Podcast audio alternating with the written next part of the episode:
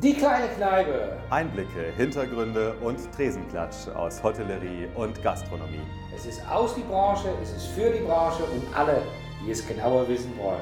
Der Podcast des Hotel- und Gastroverbandes DEHOGA Hessen mit dem Moderatoren-Duo Michel von Budem und Julius Wagner. Heute nicht am Tresen, sondern nach wie vor im Lockdown. Und heute beschäftigen wir uns mit einigen Fragen, die uns Zuhörerinnen und Zuhörer geschickt haben und die die Branche aktuell bewegen. Wir bekommen wahnsinnig viel äh, Zuspruch in diesen Tagen als Verband. Natürlich auch viele, viele Fragen, viele verzweifelte Fragen, viele sehr konkrete. Eines, was äh, ich an dieser Stelle herausstellen möchte, ist, dass die Mehrheit der uns Schreibenden immer wieder sagt, jetzt wüssten sie, warum sie im DEHOGA sind. Und andere sagen, jetzt wissen sie auch, wozu der DEHOGA eigentlich da ist.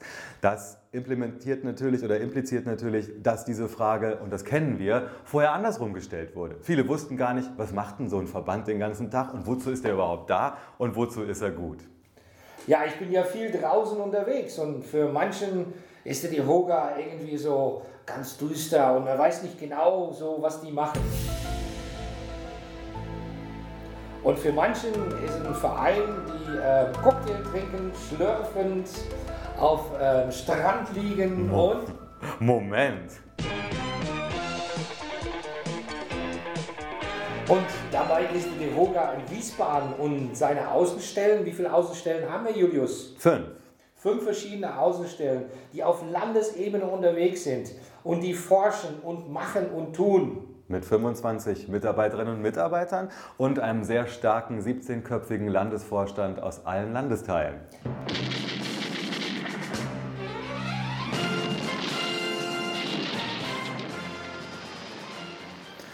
In diesen Tagen, in denen wir quasi zum Warten verdammt sind auf die konkreten Antworten vieler, vieler Fragen, insbesondere um die Novemberhilfen und auch andere, über die wir uns gleich unterhalten, wie ist die Stimmungslage da draußen in der Gastronomie, in der Hotellerie, bei Bars, Kneipen und Clubs? Also ich kann nur sagen, es ist alles dabei. Also ich bin in Hessen unterwegs für Qualität Kompakt, für Hessen à la carte, auch mit meiner eigenen Firma und es sind welche dabei, die einfach zumachen und sagen von, nee gut, wir warten mal ab, in irgendeiner Form, es bringt und es rentiert sich einfach nicht. Ähm, es sind wirklich welche dabei, wo es, die sich sehr hoffnungslos, ähm, wo es sich alles sehr hoffnungslos gestaltet. Äh, ich meine, das ist, die stehen da und sehen langsam das Wegschwimmen von ihre, ihre, ihre Rücklagen, das Wegschwimmen von, von alles, was sie sag mal, aufgebaut haben. Und es gibt natürlich auch die, sag mal, Vorbereiteten. Also es gab so eine Karikatur, wir hatten ja nur acht Monate Zeit, uns auf den zweiten Lockdown vorzubereiten. Und die haben die auch genutzt mit einem Shop, mit einer App, mit Online-Bestellungen, mit To-Go und mit Lieferwegen. Also sie würden da auch nicht Millionär damit, aber sie zeigen sich fest in, äh, in, in, in, an, an ihre Gästen. Also von daher, wie gesagt, also es ist ein Blumenstrauß von. Wie siehst du das, Julius?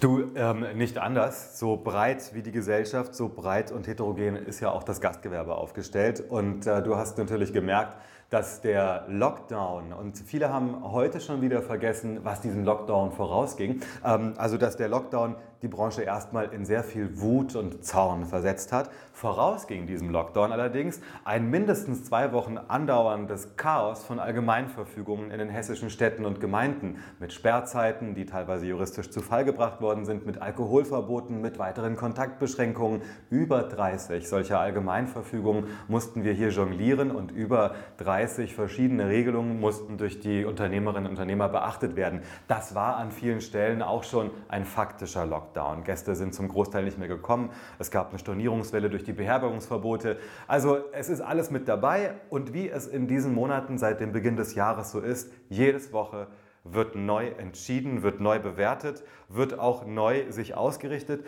Du hast recht, auch das hören wir von vielen Stellen. Viele kommen mit der Lage einigermaßen zurecht und rechnen tatsächlich wöchentlich mit Hiobsbotschaften und sind dadurch ein wenig, ich sag mal, mehr mental darauf vorbereitet. Entscheidend wird für uns sein, wie wirtschaftlich belastbar sind die Betriebe auf lange Sicht und gerade jetzt in den kommenden Wochen an dieser Stelle überhaupt noch. Also wir bleiben irgendwie auf äh, Sicht fahren, sage ich jetzt mal. Ja.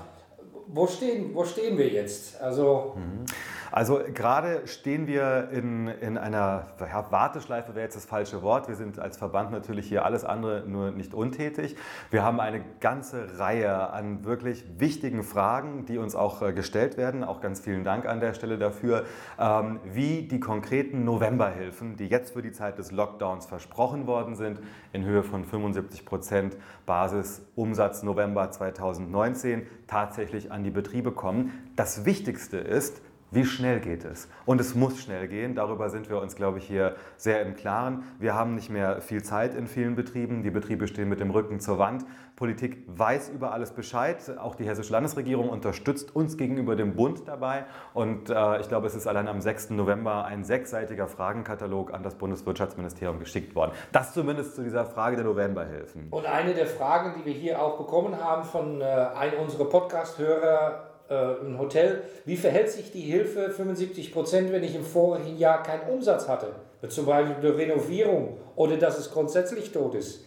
Ist das eine der Fragen, die zum Beispiel gestellt ja, worden ist? Ja, das ist ganz klar. Das ist eine dieser Fragen und ich beantworte die mal, äh, zumindest soweit wir das jetzt wissen, auch noch im Zusammenhang mit einer anderen. Existenzgründer fragen das ja auch. Was ist mit den Betrieben, die nach November 2019 gegründet worden sind? Äh, hier ist schon relativ früh durch den Bundeswirtschaftsminister äh, bekannt gegeben worden, dass man hierzu Lösungen finden wird. Wir wissen zum jetzigen Zeitpunkt A, und das ist die wichtige Botschaft, es wird Lösungen geben. Ähm, und es soll wahrscheinlich so sein, dass die durchschnittlichen Umsätze, es soll ein Wahlrecht geben, dass die durchschnittlichen Umsätze des Jahres 2020 herangezogen werden können. Oder jetzt in dem konkreten Fall, wo jemand schon länger am Markt ist und der November schlicht und ergreifend jedes Jahr ein umsatzschwacher Monat ist, wird man wahrscheinlich auch auf den Oktoberumsatz zurückgreifen können. Wir warten, wie gesagt, auf die letzten Klärungen aus dem Bundeswirtschaftsministerium, aber zumindest deutet sich an, dass es für alle diese Fälle passgenaue Lösungen geben soll. Und sobald wir eine Lösung haben, wird es dann natürlich auch verbreitet durch den Roger Newsletter. Genau. Eine Frage, die noch auf uns zugekommen ist, also man kann ja so sagen, äh, das Virus verbreitet sich durch den Wirt, aber vielleicht hat da der Politik irgendwie was anderes gesehen. Ähm, in den Lebensmittel- und Drogeriemärkten darf alles aufgemacht werden und äh, weil sie halt im Prinzip in irgendeiner Form äh, äh, essentiell sind, systemrelevant. Sind wir es nicht auch systemrelevant? Ich dachte, wir waren mal beim Team Bekämpfung und jetzt sind wir irgendwie bei Team Zumachen. ähm, das Wort der Systemrelevanz ist ein großes Wort das ja auch überhaupt erst im Zuge der Pandemie erstmals so aufgekommen ist. Ähm, was heißt überhaupt systemrelevant? Das kann man ja dehnen und definieren, wie man eben auch ein System definiert. Ich, zumindest eines ist sicher, die äh, zuständigen Stellen, Behörden, Politik hat das Wort erstmals verwendet im Zusammenhang mit der klinischen Versorgung und damit mit der Gesundheitsvorsorge der Bürgerinnen und Bürger. Darauf, denke ich, kann man sich immer verständigen. Natürlich aus unserer Sicht was, wenn nicht das Gastgewerbe, ist relevant für unser gesellschaftliches, soziales Zusammenleben und damit auch für ein System des Zusammenlebens.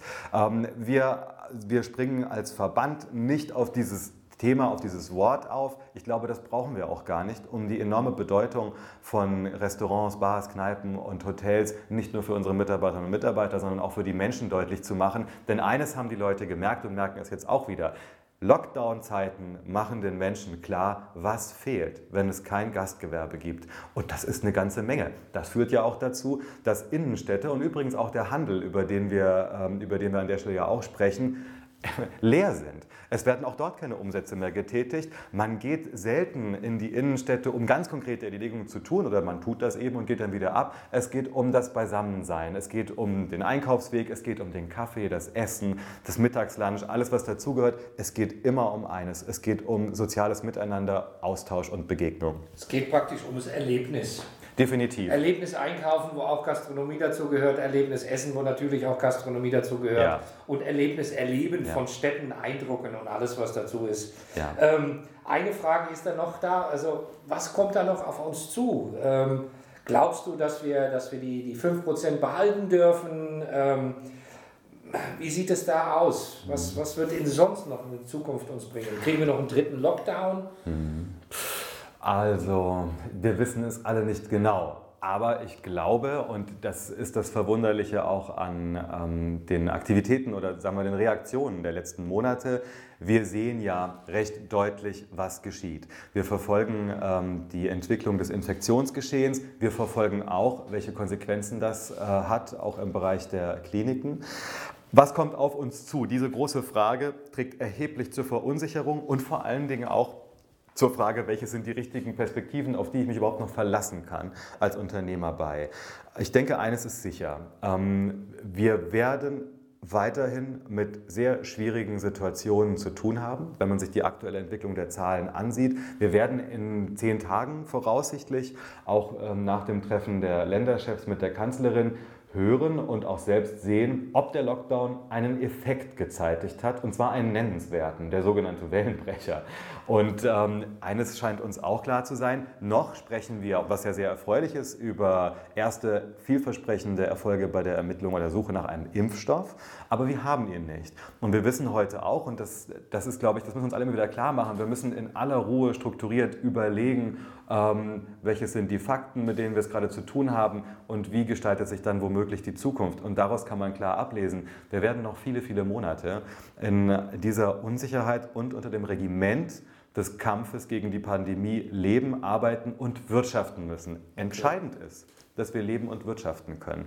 Ähm, das, was wir aus Verbandssicht gemeinsam mit allen Mitgliedern kritisch beurteilen, ist, einen solchen Lockdown durchzuführen und nicht gleichzeitig sofort zu wissen, wie man ihn wirtschaftlich abmildert. Es ist ein großer Erfolg und ein, eine starke Ansage der 75 Prozent, aber die Zeit drängt und äh, es ist, glaube ich, jetzt nicht vom Himmel gefallen, dass es einen solchen Lockdown geben könnte. Jetzt haben wir ihn. Man hätte vorher durchaus mit uns intensiv sprechen können, welche sinnvollen Kompensationsmöglichkeiten da sind, damit man sie jetzt schnell, schnell äh, umsetzen kann.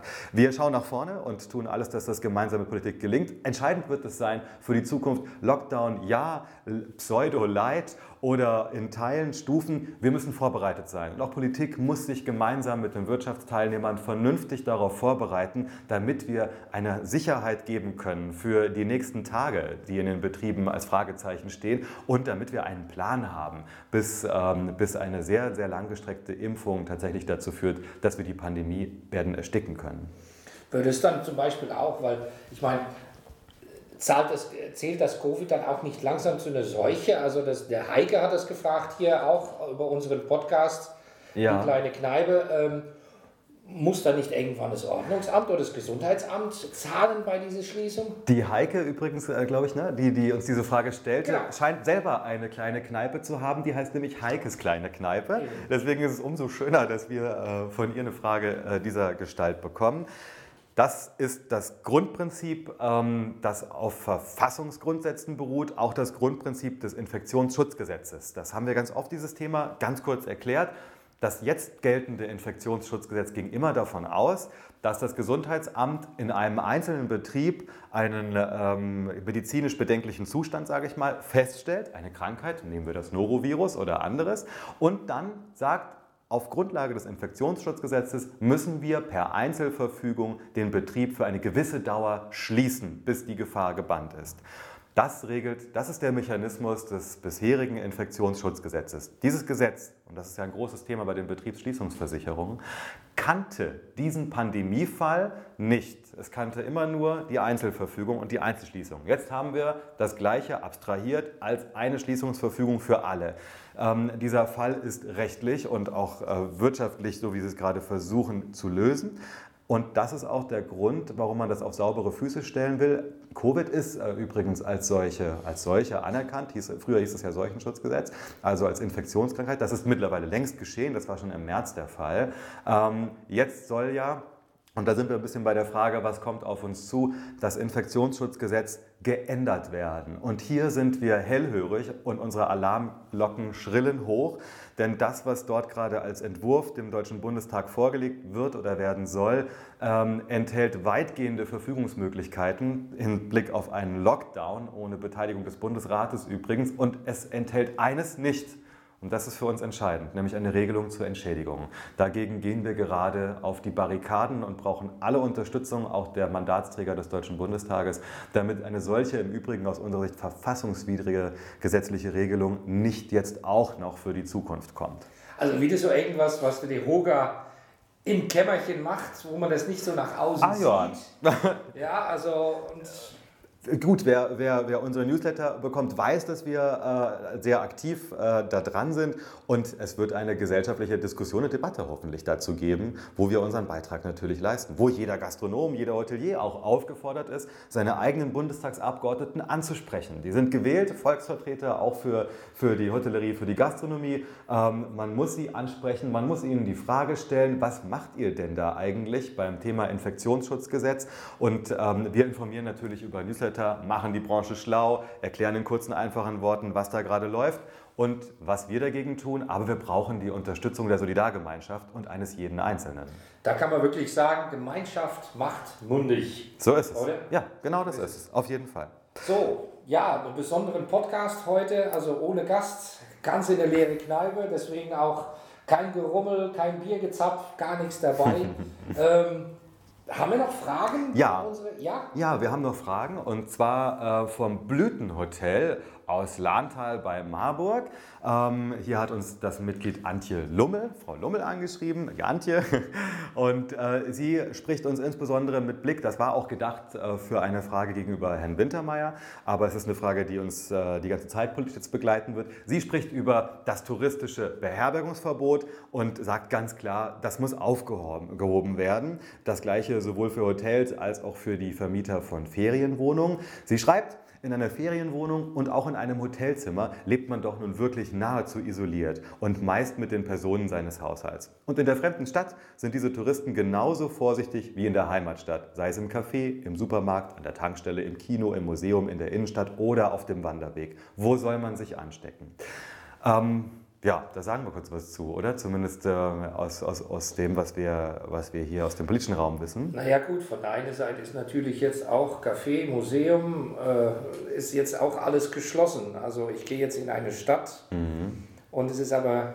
Ja, es ist nicht attraktiv. Nein. Ähm, das, ist, das ist sicherlich der, das, der praktische Effekt, den wir ja auch über Beherbergungsverbote schon vor dem Lockdown hatten. Wir haben, äh, liebe Antje, solltest du uns zuhören und auch äh, alle anderen, wir haben diese Fragen ähm, permanent in, im politischen Diskurs und auch jetzt wird sich das wieder stellen.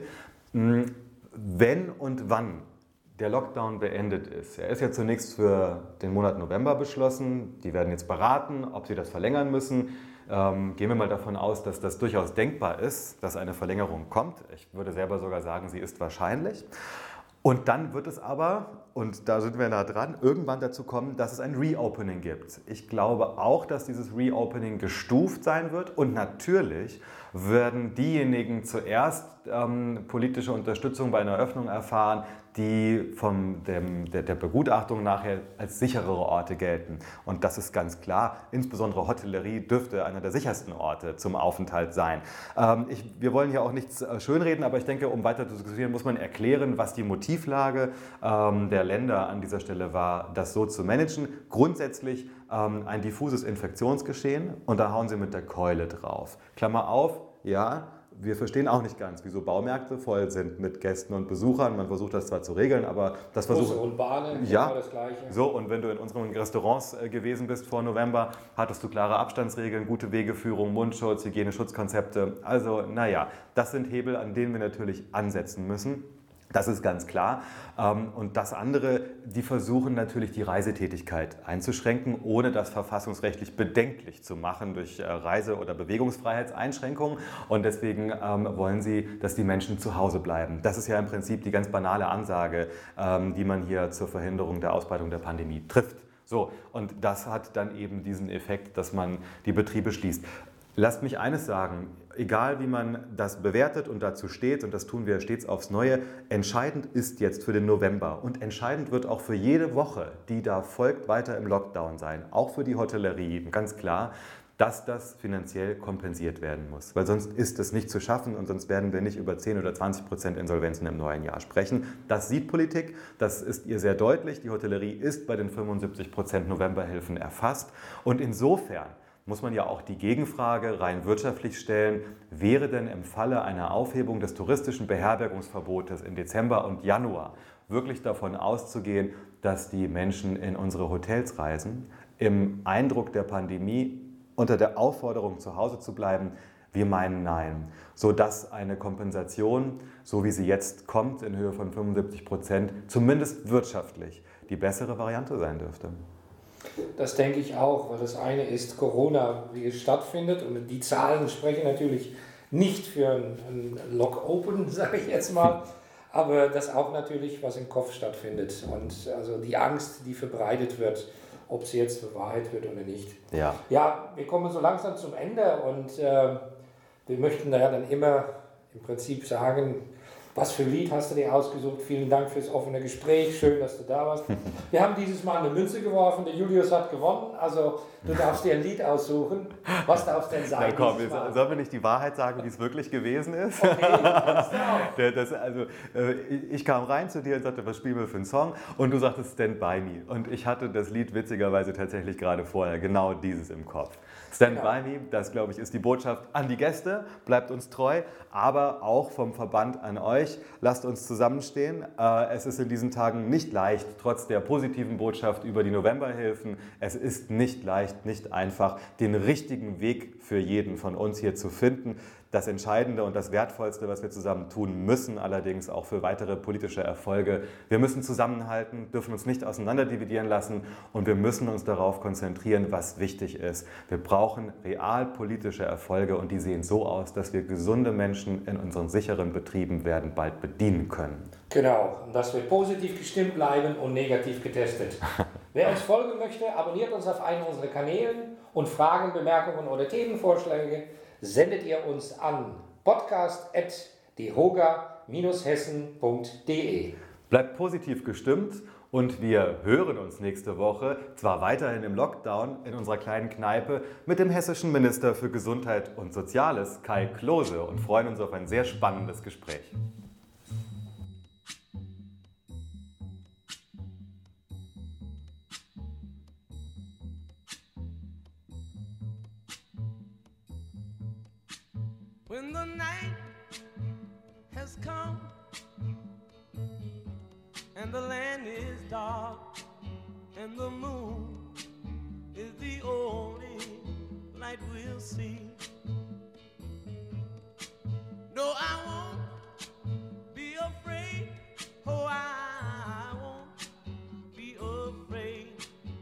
Just as long as you stand,